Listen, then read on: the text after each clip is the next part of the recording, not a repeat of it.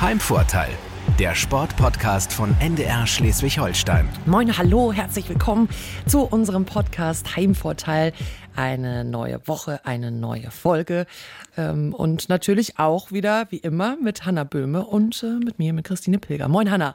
Moin, ich sag auch Hallo. ja, wie, wie war es so bei dir das letzte Mal? Wir haben ja äh, sprechen ja mit Sportlern, aber natürlich auch manchmal mit Funktionären, weil es geht natürlich auch häufig irgendwie so um die Zukunft und äh, die Zukunft hast du äh, besprochen mit dem Präsidenten des Schleswig-Holsteinischen Fußballverbandes und der auch ein bisschen was rausgekriegt, so was halt so ansteht in naher Zukunft. Ne? Das ist richtig. Ich war bei Uwe Döring äh, zu Hause, schön äh, in der Nähe von Kiel, ganz gemütlich gesessen vorm Kamin. Ähm, und wir haben natürlich darüber gesprochen, wie geht's weiter im schleswig-holsteinischen Amateurfußball. Vor allen Dingen natürlich die Frage, die viele Vereine einfach umtreibt. Wird die Saison abgebrochen oder nicht? Der Verband hier hält an der Saison fest und wir wissen ja jetzt auch ganz aktuell, dass dann am 10. März eine Entscheidung dazu getroffen werden soll. Das war, als ich mit Uwe Döring gesprochen habe, noch gar nicht so klar. Aber äh, trotzdem immer noch sehr interessante Folge, weil natürlich nicht nur Funktionärskram ähm, besprochen wurde, sondern wir haben auch über ihn privat gesprochen. Ja, das fand ich halt super interessant, seine ganze Lebensgeschichte. Total irre viele Stationen hinter sich, ist durch ganz viele Orte in äh, Deutschland schon gereist, kommt ursprünglich aus der DDR. DDR und ist noch vor dem Mauerfall äh, in die Bundesrepublik ja, gezogen nenne ich es mal. Ähm, es war natürlich mit einigen äh, Hürden verbunden und darüber haben wir gesprochen, aber auch über unsere gemeinsame äh, ja, Verbundenheit zu Trier. Da hat er nämlich mhm. auch eine kurze Zeit gewohnt und wie er dann eigentlich äh, Präsident des Schleswig-Holsteinischen Fußballverbandes wurde. Sehr spannender Typ und sehr gemütlich haben wir gesessen und ähm, das ist auch quasi die Überleitung, die ich jetzt uh. nutze äh, zu deiner nächsten Gastgeberin und verbunden mit der Frage, ähm, wo ihr euch trefft, weil Heimspiel ist ja eigentlich eigentlich auf dem Wasser. Genau, Heimspiel äh, wäre komplett und Heimvorteil auf dem Wasser, ähm, weil ich treffe mich mit Alisa Stuhllemmer, 21 Jahre jung, aber schon richtig groß im Geschäft und zwar was den Segelsport angeht. Alisa ist Seglerin und ist im Olympiakader und wenn dann die Olympischen Spiele in diesem Jahr stattfinden sollten, das ist ja immer noch mal ein bisschen mit mhm. Fragezeichen verbunden wegen der Corona-Pandemie, dann ist sie mit am Start mit äh, ihrem Partner Paul Kohlhemmer. Die beiden starten im Mixduo im Nakra 17. Das ist noch eine relativ neue Bootsklasse. Katamaran geht richtig ab und deswegen natürlich ähm, ähm die Frage, wo treffen wir ich uns? Ich sagen, auf dem Wasser, an dem Wasser, im Wasser? Ja, ich finde es natürlich auch irgendwie ganz cool, aber das ist natürlich jetzt nicht möglich, auf deren olympischen Boot da irgendwie ein bisschen im, auf der Ostsee rumzudümpeln. Ist vielleicht zu Corona-Zeiten auch ein bisschen platzbegrenzt. Das wird dann vielleicht ein bisschen schwieriger, vor allen Dingen, weil ich auch von Segeln gar keine Ahnung habe und wenn irgendwas passiert, kann ich dann nicht so wirklich helfen. Aber wir, wir haben äh, ausgemacht, dass wir so einen Blick auf die Ostsee mhm. werfen wollen.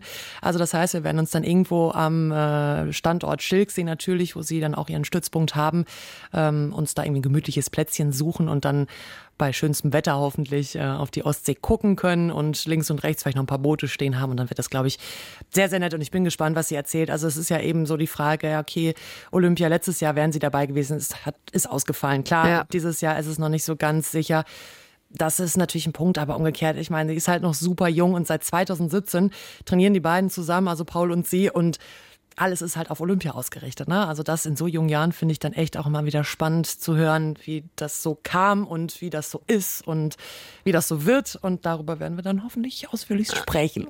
Ich nehme gerne noch eine Frage von dir mit, Annalisa. Ja, gerne natürlich auch äh, meine Frage. Und zwar Olympia, natürlich Tokio, weite Reise, aber Heimspiel für Sie ja Kiel und dann vor allem auch Kieler Woche. Ähm, und da sind die beiden stetig besser geworden in den letzten Jahren. Wenn da jetzt dieses Jahr Platz 1 drin ist, wo wird denn dann gefeiert? Und wie vor allem? Wie feiert dann ein Sportler so einen Erfolg? Oder wie feiert Alisa ihren Erfolg? Den bin ich sehr gespannt, nehme ich sehr gerne mit.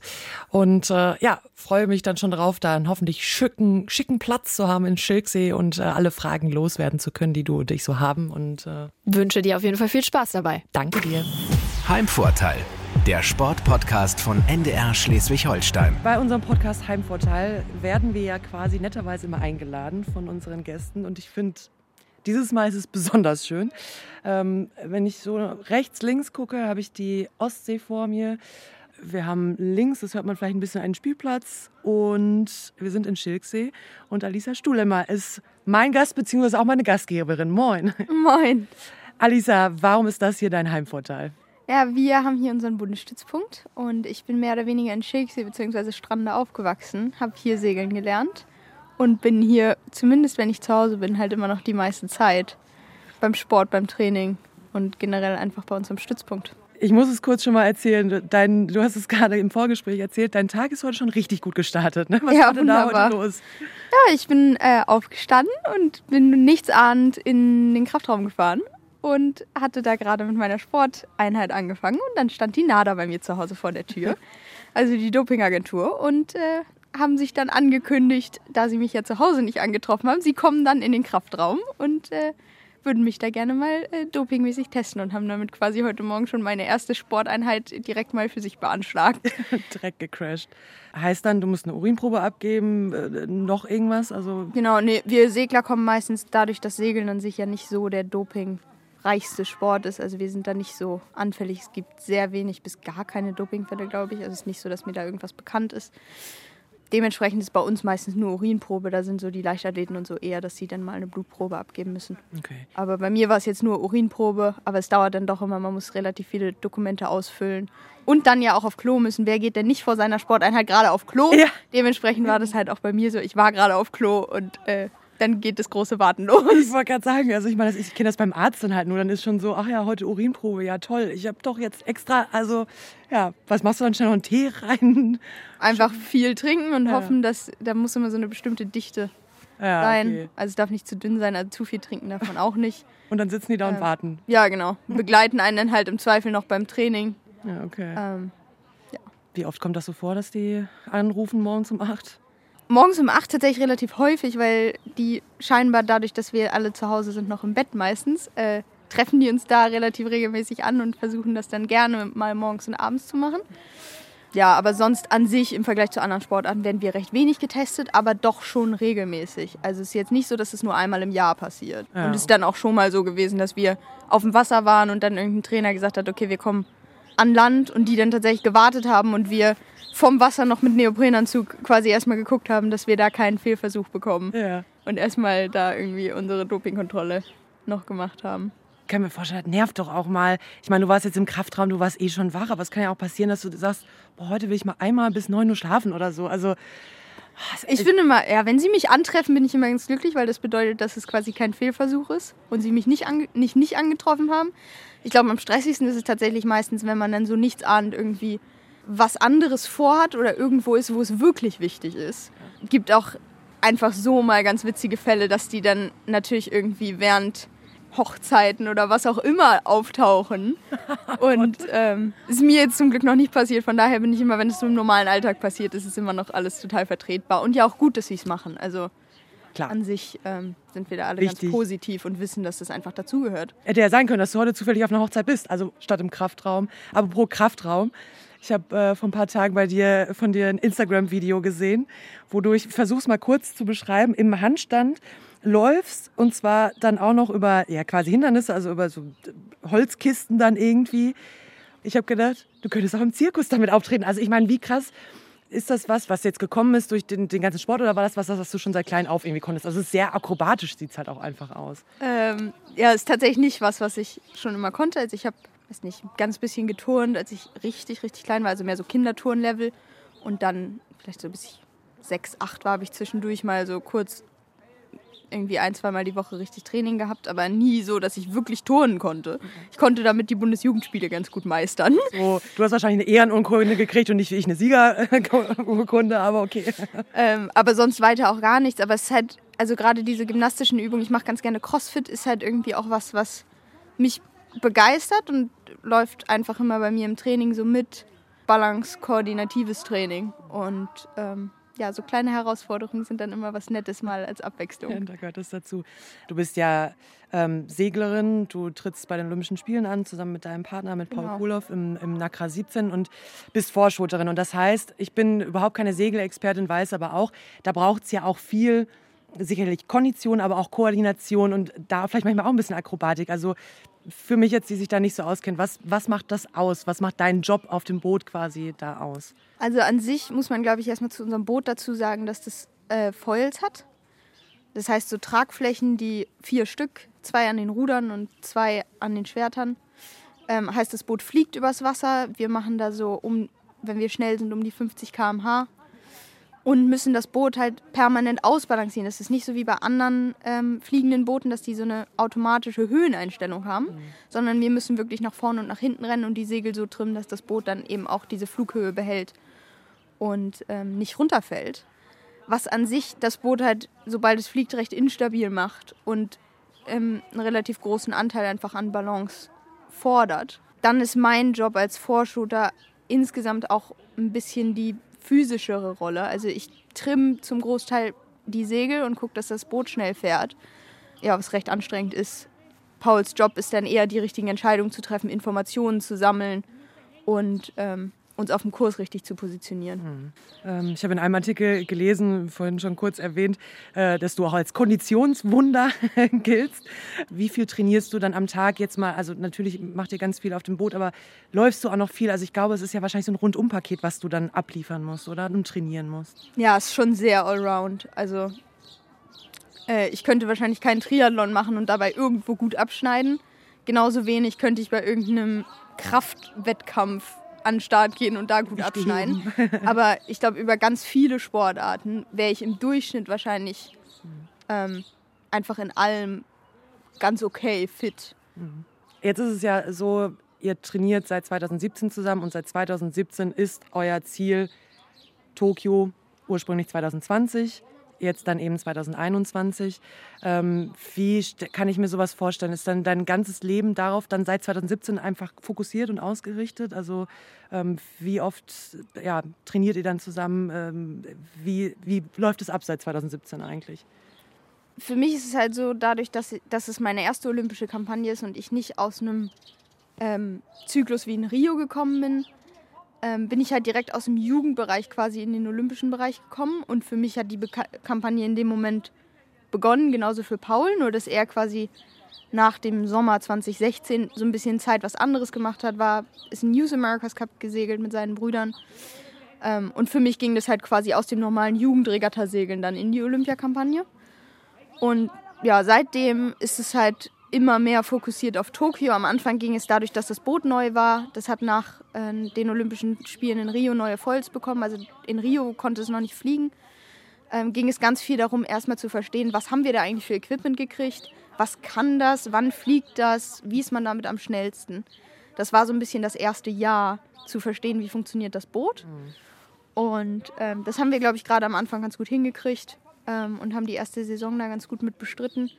Und dann ging es halt ähm, in 2018 und so dann in die ersten Qualifikationsevents für die Olympischen Spiele, wo ähm, hatten wir so eine große WM mit allen olympischen Bootsklassen, wo die ersten 50 Prozent der Nationentickets für die Spiele vergeben werden. Also bei uns ist es so, dass wir 20 Startplätze haben für 20 Nationen bei den Spielen.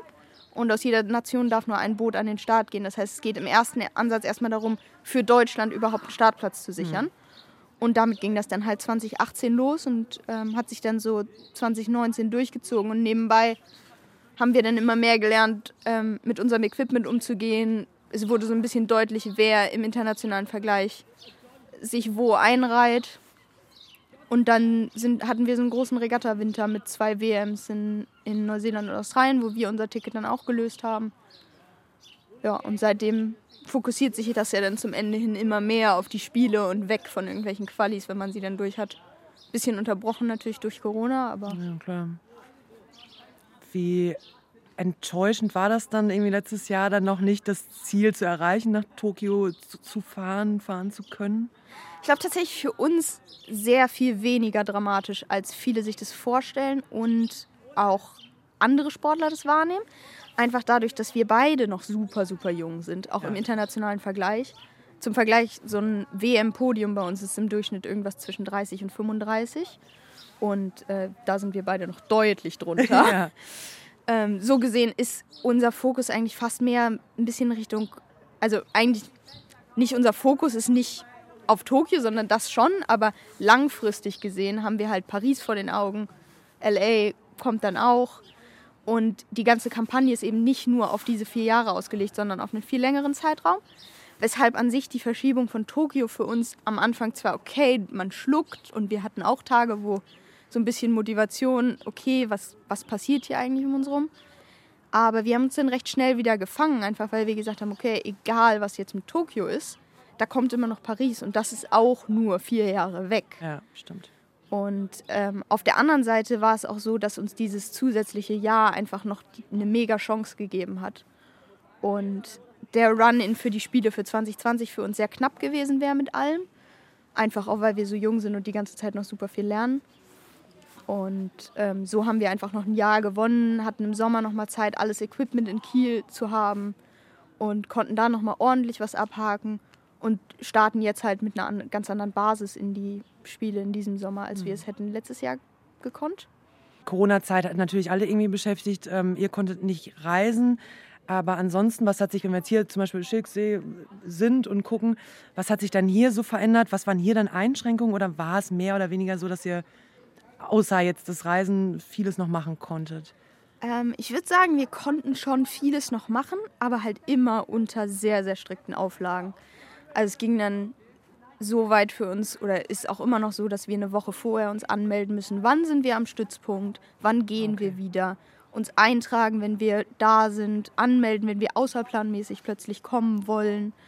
Ähm, genau das gleiche gilt eben auch bei uns für den Kraftraum es dürfen nur eine begrenzte Anzahl an Menschen da sein. Das heißt, es muss immer alles gemanagt werden. Und das war im Endeffekt letztes Jahr im Sommer halt auch schon so, dass neben dem typischen, wir tragen Masken und desinfizieren uns die Hände und dann gibt es ein Einbahnstraßensystem, man kann nicht mehr, kommt nicht mehr überall so schnell hin, wie man sollte, muss man halt immer alles im Voraus planen. Okay, also nicht mal, ach komm, heute mal spontan aufs Wasser, obwohl wir eigentlich keine Trainingseinheit hätten, ist dann nicht. Genau, es ging halt nicht. Ja. Wir durften nicht trainieren, wenn wir uns nicht angemeldet hatten. Und wenn dann schönes Wetter war und da war Wind, dann durften wir nicht einfach zur Halle gehen, unser Boot nehmen und das zur Slipanlage schieben, ja. weil dann potenziell immer alle gleichzeitig an der Slipanlage sind und da viel zu viel ähm, los ist. Ja, Dementsprechend hatte da jeder seinen vorgesehenen Trainingsslot. Und, und was natürlich bei uns dann auch war, ist, unser Trainer kommt aus Großbritannien und der durfte den ganzen Sommer nicht rüberkommen. Das heißt, wir haben dann das Glück gehabt, dass ähm, der ein oder andere Trainer hier im DSV, ähm, der eben aus Deutschland kommt, seine eigentliche Arbeit hingelegt hat und mit uns auf dem Wasser waren oder auch die BFDler einen guten Job gemacht haben, mit uns rauszukommen. So als Absicherung, aber unseren eigentlichen Coach haben wir quasi dann nur über Skype gesehen und haben ihm Videos geschickt. Ja, aber es ist natürlich nicht möglich, ihn jetzt mit, per Skype mit aufs Wasser zu nehmen, so, ne? Also ja, die Technik erlaubt da schon eine ganze Menge, aber es ist halt längst nicht so, ja. als, als wäre er dabei und würde wirklich sehen, was wir tun. Ihr wart ja jetzt auch lange im, im Trainingslager. Auch da war es ja ein bisschen komplizierter. Da war er auch erstmal nicht mit dabei, ne? Dann genau, nachdem England da ähm, dieses mutierte Virus ähm, hatte, durfte er halt auch nicht ausreisen aus England. Mhm.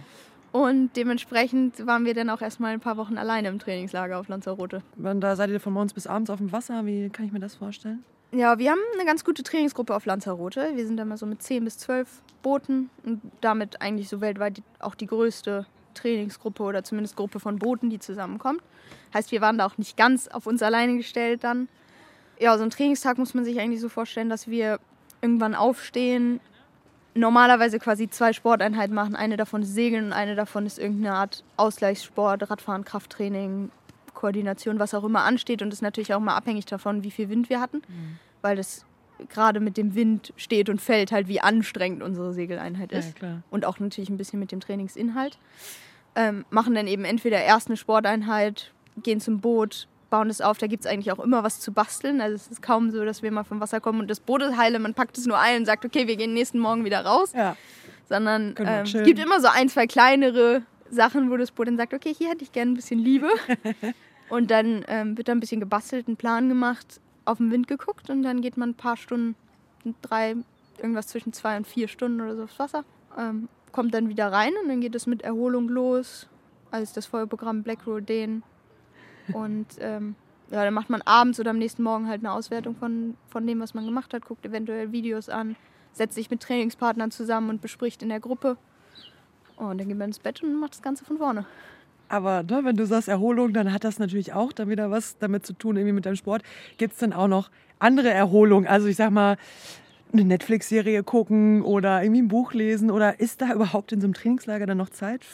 Also es muss Zeit sein, nicht weil ähm, weil ich das unbedingt machen möchte, sondern einfach, weil wir nicht ewig lange ähm, diesen normalen beschriebenen Alltag durchhalten können, sondern das macht man dann halt für so die Wochentage zum Beispiel und macht dann halt auch am Wochenende ruhiger oder frei und ähm, hat dann natürlich auch Tage, wo man einfach sich wirklich mal erholen muss, damit der Körper ähm, sich auch regenerieren kann. Bei uns, bei mir persönlich sind es ganz viel auch die Hände, die dann einfach aufgescheuert sind, trotz Handschuhen.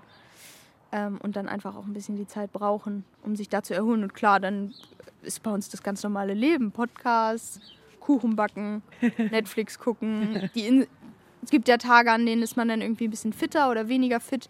Geht man die Insel erkunden. Es gibt ja noch ein paar andere Sportarten, die man als Segler so, wenn man immer im Wasser ist, ganz gerne macht. Dieses äh, Wingfoilen, was jetzt neu ist.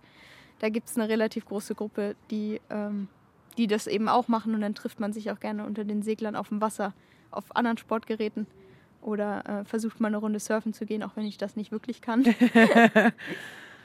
Aber es hat schon einen Großteil immer bei dir mit Wasser zu tun, ne? Also es ist schon... Ja, schon. Ich meine, wir verbringen irgendwie easy 200 Tage oder ja, eher 220 Tage oder so auf unserem Boot beim Segeln. Und dann ist man ja noch ein Großteil der Tage, die man frei hat, oder ja, einfach sich erholt, auch noch am Wasser. Da ist es schwer, irgendwie da drum rumzukommen. Ne? Ja, ja, klar. Und wir haben ja auch irgendwie alle die Liebe zu, zum Draußensein und Wassersport. Das ist der Grund, wieso wir es machen, von daher. Du bist natürlich, hast du ja auch gesagt, dann hier in der Nähe dann auch aufgewachsen und wahrscheinlich auch mit Segeln einfach groß geworden. Wahrscheinlich, ne? Eltern genau. irgendwie Segelboot dann gehabt. Und genau, Mama und Papa haben äh, auch ein Boot hier in Schicksal liegen gehabt. Pauls Eltern haben ihrs in Strande. Aber ist es denn so, käme ich eigentlich da irgendwie rein, wenn ich eben nicht in einer Seglerfamilie aufgewachsen bin. Also ich komme zum Beispiel jetzt aus Nordrhein-Westfalen. Auch da gibt es natürlich irgendwo Möglichkeiten, auf dem See zu segeln, aber ich habe damit nie Berührungspunkte gehabt. Gibt es da Leute, die da auch irgendwie reinkommen, wenn sie nicht so in diesem Seglerfamilienmäßigen komplett aufgewachsen sind? Ähm, natürlich. Also ja. erstmal ist es kein Muss, in Kiel zu wohnen, um äh, segeln zu gehen am Ende. Wir haben ganz viele Leute, die jetzt zwar hier hochgezogen sind und ihre neue Heimat irgendwie also Kiel zu ihrer neuen Heimat gemacht haben, die aber dann doch am Bundesstützpunkt langlaufen und einen mit Servus begrüßen. Okay. Und man guckt dann und ist so, äh, so, du wohnst jetzt aber schon ein paar Jährchen hier, ne? Weiß ja moin, ne? Also bitte. Ja. Ähm, so gesehen, also in Kiel wohnen ist absolut kein Muss und ich glaube auch in der Seglerfamilie aufgewachsen zu sein ist definitiv kein Muss. Es ist natürlich immer so, man, man nimmt ja schon vieles von zu Hause mit und die Interessen sind dann so die gleichen. Aber es gibt auch durchaus Leute, die von zu Hause nichts, nichts mit dem Segelsport zu tun haben oder nur sehr wenig und trotzdem den Sport für sich entdeckt haben. Ja, aber also, ne, du weißt, wie also genauso wie in allen Sportarten. Der Großteil genau. hat natürlich irgendwie Kontakt gehabt über Familie, Großeltern, enge Freunde oder irgendwas. Zumindest immer, wenn Olympia läuft, dann gucke ich das oder also ne, das ist ja wahrscheinlich dann irgendwie das Minimum, dass man das Interesse haben muss. Aber es macht es natürlich einfacher, wenn man die Ostsee vor der Haustür hat, so ein bisschen. Aber schon. das ist natürlich schon irgendwie nicht, nicht so schlecht. Ähm, Alisa, wir haben immer bei unserem Podcast so einen kleinen Fragenkatalog, den ich mal kurz einschieben würde, weil es passt auch gerade ganz gut. Nach Segeln ist das die beste Sportart? Oh. ähm, ich wäre wahrscheinlich für Ton gar nicht so ungeeignet tatsächlich ja. im Nachhinein. Ich kann es allen nur empfehlen, ähm, Instagram-Video angucken. Wenn ich was wählen könnte, würde ich wahrscheinlich irgendwie, weiß nicht, Snowboard Slope Style oder so machen. Also tatsächlich wahrscheinlich eher irgendeine Wintersportart. Okay, ist auch interessant. Finde ich ne? super cool. Ist es denn, also ne, machst du das dann auch mal also so Skifahren, also, Snowboardfahren? Ja, super gerne halt im Winter. Jetzt vor den Spielen war ich seit zwei Jahren nicht mehr Skifahren, einfach ja. wegen der Verletzungsgefahr.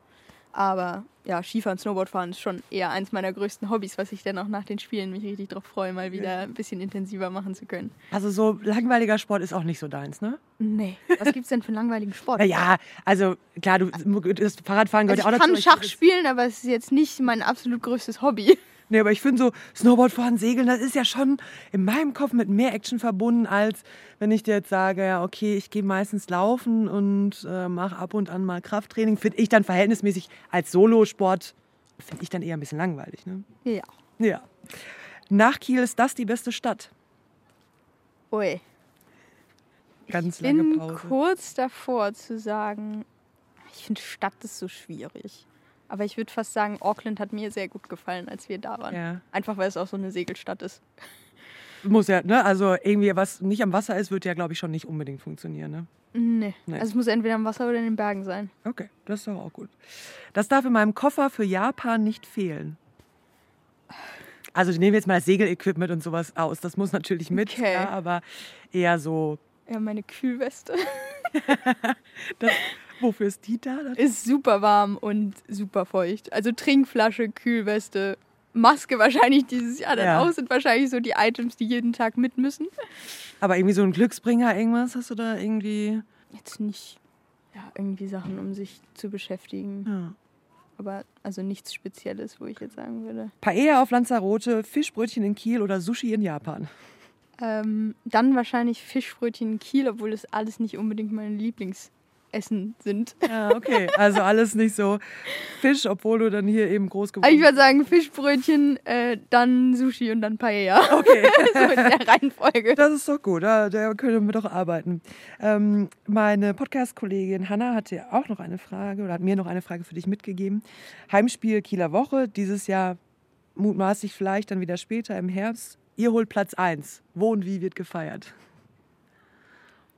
Die Frage holt mich jetzt gerade so ein bisschen aus dem Nichts, weil wir gar nicht geplant hatten, die Kieler Woche zu segeln. Okay. Dieses Jahr, weil wir aus dem Trainingslager aus Japan kommen und Ja. quasi noch völlig im Jetlag sind, wenn die Kieler Woche stattfinden soll. ja, wahrscheinlich. Sommer. Wenn es wieder, ja, oder wenn es wieder September ist, ist es wahrscheinlich ja dann auch ja, zu nah dran einfach, ne?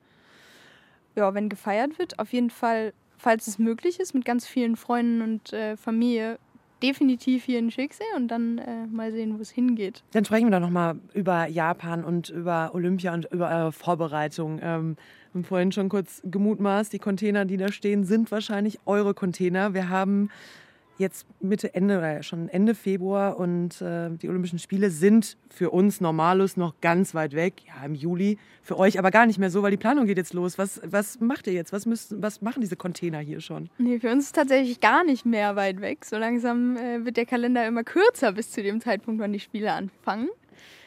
Unsere Container oder die Container stehen jetzt hoffentlich hier, damit wir unsere Boote da einladen können und die auf den Weg schicken können Richtung Japan, um dann ähm, hoffentlich in zwei Monaten, zweieinhalb Monaten hinzufliegen, um da unsere ersten Trainingslager in diesem Jahr zu absolvieren, nachdem wir ja letztes Jahr gar nicht da waren. Ja, davor das Jahr wart ihr, glaube ich, schon mal. Genau, wir waren 2018, 2019 da. Es ist im Segelsport auch recht wichtig, dass wir das Revier kennenlernen, einfach dadurch, dass Segeln ja ein doch sehr wetterbedingter Sport ist. Und wir viel lernen können über das Revier und äh, die Wellen und den Wind, Landeinflüsse, Fischernetze im Wasser in Japan ganz viel tatsächlich. Ja, okay. Ähm, aber da gibt es eine ganze Menge zu lernen, auch über Strömung und so. Und ähm, dementsprechend ähm, ist jeder Tag, den wir dort vorher sein können, super wertvoll. Ähm, und war dann schon auch ein komisches Gefühl, letztes Jahr im Sommer nicht hinzufahren. Das heißt, jetzt wird euer Schiff dann schon eingepackt. Ähm, das heißt, ihr habt ein Zweitboot hier. Ansonsten, wie, wie, wie läuft es sonst mit dem Training? Ja, genau. Wir haben ein Boot auf Lanzarote im Moment.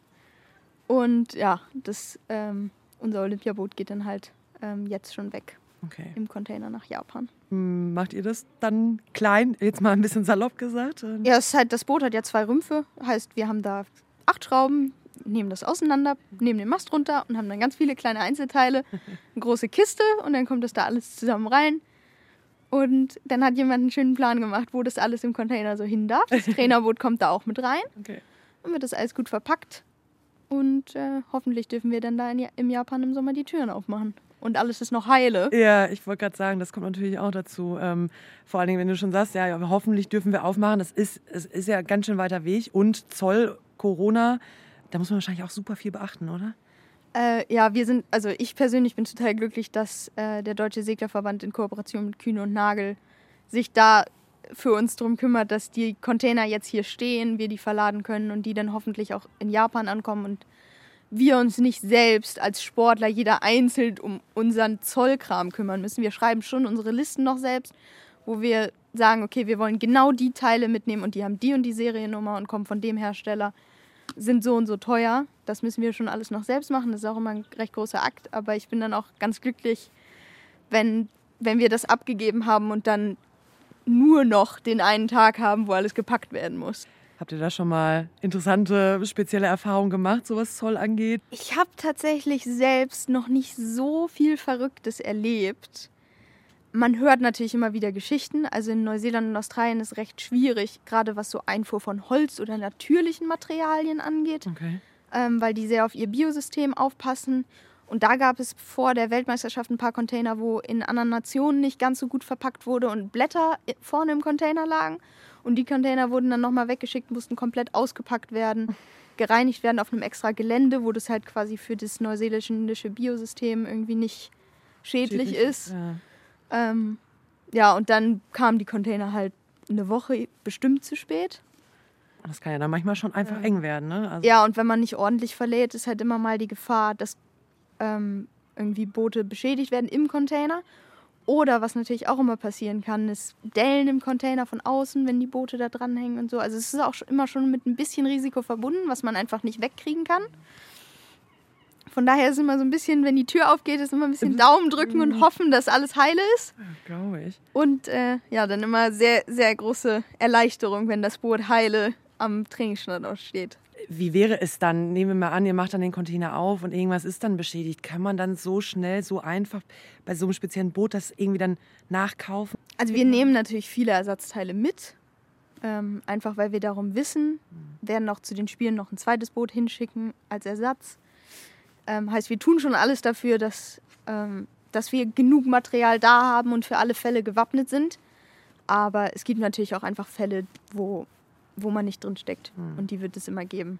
Die Wahrscheinlichkeit, dass zwei Containern irgendwie ein großes Fucker passiert, ist halt sehr gering, deswegen schicken wir zwei. Ja, so, damit seid ihr auf jeden Fall schon mal auf der sicheren Seite. Was man natürlich nicht so beeinflussen kann, ist die ganze Corona-Situation. Du hast ähm, im, im Zaungespräch mit äh, Olli, unserem äh, NDR-Kollegen, ähm, ja auch gesagt, macht euch da jetzt gar nicht so einen Stress, was wäre, wenn es jetzt abgesagt wird. Ist ja auch klar, ich müsste ja auch weiter irgendwie dran denken. Aber naja, es ist trotzdem so, dass du dir, hm, es gibt ja in letzter Zeit wieder häufiger Stimmen, die sagen, boah, eigentlich müsste das abgesagt werden. Konsumierst du das? Also äh, guckst du dir dann äh, Artikel an oder versuchst du es komplett auszublenden, was so die Diskussion angeht? Ich glaube, ein guter Mix. Also es ist jetzt nicht so, dass ich gerade so negative Sachen oder so jetzt nicht unbedingt alles verfolge, sondern es ist mehr so dann wirklich zu gucken, was kommt spezifisch von offizieller Seite, was belegte Informationen sind. Mhm. Und da sind wir Sportler auch eigentlich immer ganz gut informiert. Der Verband hilft uns da, dass wir ähm, Updates bekommen regelmäßig und ähm, es gibt auch noch so ein paar andere Institutionen vom DOSB. Team Deutschland macht regelmäßig Calls mit allen Athleten, wo wir Fragen stellen können. Ähm, jetzt auch gerade aktuell zum Thema Impfung haben, haben die da ähm, uns auch nach unserer Meinung gefragt. Das ist immer ganz hilfreich, wenn man da dabei ist, einfach um, um was zu tun. Athleten Deutschland als Verein äh, macht da ganz viel und guckt, dass, dass wir Athleten irgendwie uns, uns sicher und wohl fühlen und arbeitet da für uns. Kann man eigentlich nur abwarten. Ja, genau. Kann man das eigentlich, also man kann das wirklich nur verfolgen, was, was irgendwie von offizieller Seite kommt und damit planen, dass die Spiele stattfinden und alles dafür tun, dass, dass wir bereit sind zum richtigen Zeitpunkt. Ja. Gibt es trotzdem in deinem Hinterkopf irgendwie dann so Bedenken, wenn du an Corona denkst und die Situation, nehmen wir an, Tokio findet statt, es kommen viele Menschen zusammen. Man da nicht trotzdem Sorge, wenn man da hinfährt? Ich glaube, also ich weiß nicht, wie es bei den Spielen sein wird. An sich habe ich fast ein bisschen mehr Respekt jetzt vor der Zeit davor, weil ähm, man natürlich auch irgendwie erwartet von Familien und Freunden, gerade so enger Familienkreis, die man ja dann doch nicht irgendwie acht Monate gar nicht sehen will, ähm, versucht man die natürlich irgendwie so wenig es geht zu sehen, aber trotzdem genug Kontakt zu halten. Und jedes Mal, wenn man aber Leute sieht, die nicht in seiner eigenen Bubble sind, so aus dem täglichen Leben, ist das ja aber nochmal ein zusätzliches Risiko, sich auch anzustecken. Und wir wissen ganz genau, dass die Wahrscheinlichkeit, wenn wir uns jetzt anstecken, ähm, quasi topfit zu sein zu den Spielen, eher gering ist. Das heißt, gerade jetzt so in dem letzten Endstück, und da halt, sind wir wieder bei dem Thema, dass die Zeit für uns eigentlich gar nicht mehr so weit ist bis zu den Spielen, ähm, ja, passen wir halt noch mehr auf. Und an sich, für die Spiele an sich, bin ich persönlich jetzt gar nicht mal so, dass ich mir so viele Gedanken mache, weil ich schon das Gefühl habe, dass dass sich alle sehr, sehr viel Mühe geben, die Spiele so sicher zu machen, wie das irgendwie möglich ist. Und ich mehr so das Gefühl habe, dass das dann auch wirklich ein Bereich ist, wo wir nicht mehr drin stecken, so richtig, ob da was passiert oder nicht. Weil wir zu dem Zeitpunkt dann wirklich so weit sein werden, dass wir alles einstellen, was irgendwie geht. Und wenn man sich dann ansteckt, dann ist es wirklich, ja, dann steckst du nicht mehr drin. Ja, ja, klar. Aber bedeutet dann wirklich, dass du dann häufiger mutmaßlich auch mal sagen musste, ja, Freunde treffen wäre schön, aber. Ja, ist eigentlich jetzt schon so, Ja. dass, dass ganz viel auch wir mit unseren Familien gesprochen haben und so und ja, aufpassen, dass da. Es geht ja nicht immer nur um uns, sondern auch darum, wie viele Kontakte haben die denn eigentlich? Die Leute, mit denen wir zu Hause wohnen, Freunde, Familie, Ja. was auch immer. Müssen die natürlich dann teilweise wahrscheinlich auch zurücksticken, ne? Ja, wenn genau. Irgendwie, ja, die dann wissen, okay, du kommst dann halt vorbei. Natürlich wollen sie dich da nicht anstecken, weil das ist natürlich dann, pff, ja, so lange darauf hingearbeitet und dann ähm, ist das Tückische ja einfach, man weiß es ja dann auch oftmals einfach nicht, wenn es keine Symptome und nichts gibt.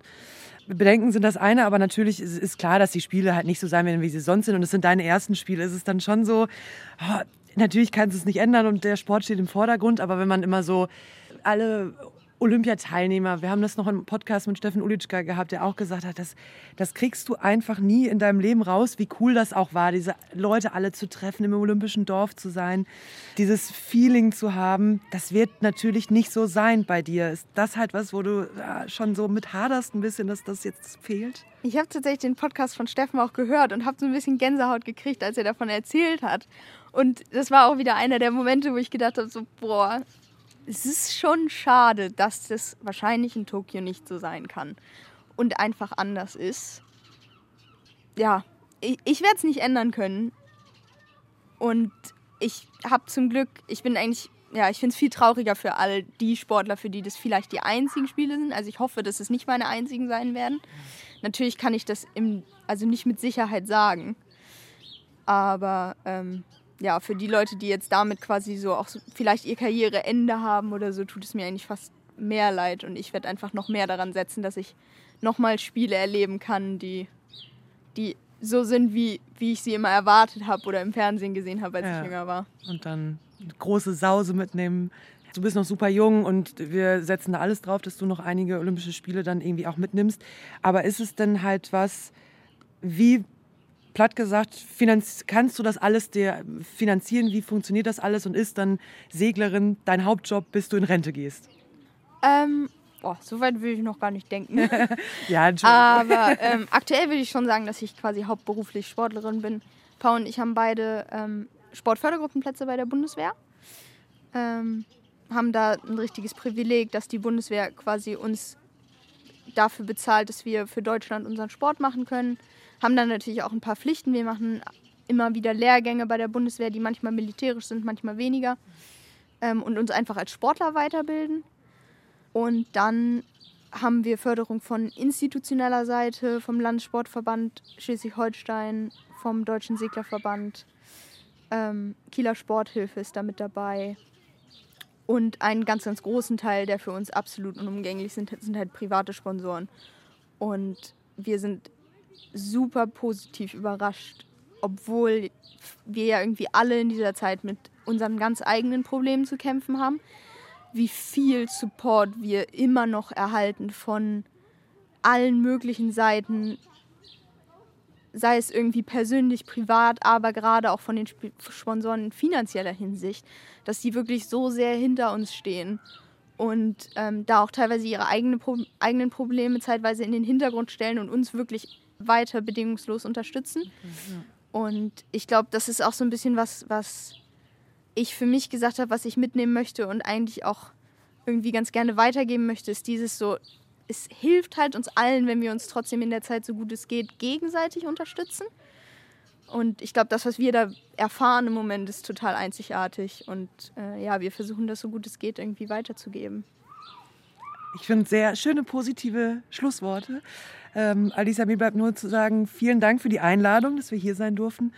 Und vor allen Dingen euch alles Gute dann Richtung Tokio, wenn es dann stattfindet. Vielen Dank. Drücken wir euch die Daumen, dass äh, euer Ziel ist der Olympiasieg. Klar, langfristig gesehen auf jeden Fall. Ob das in Tokio schon klappt, werden wir dann im Sommer rausfinden. Venedig, Paris 2024 Ähm. und LA 2028. Ja, genau. Langfristig äh, streben wir schon nach einer Medaille. Aber ähm, ich glaube, Gold in Tokio wäre dann doch ein bisschen überheblich zu sagen. Wobei auch der Vorteil wäre, wenn es 2024 klappt, dann gehen wir jetzt mal davon aus, könnten wir hier in Schicksal auch besser feiern. Also von daher wäre das ja auch nicht schlecht. Nein, wir drücken euch die Daumen. Vielen lieben Dank. Dankeschön.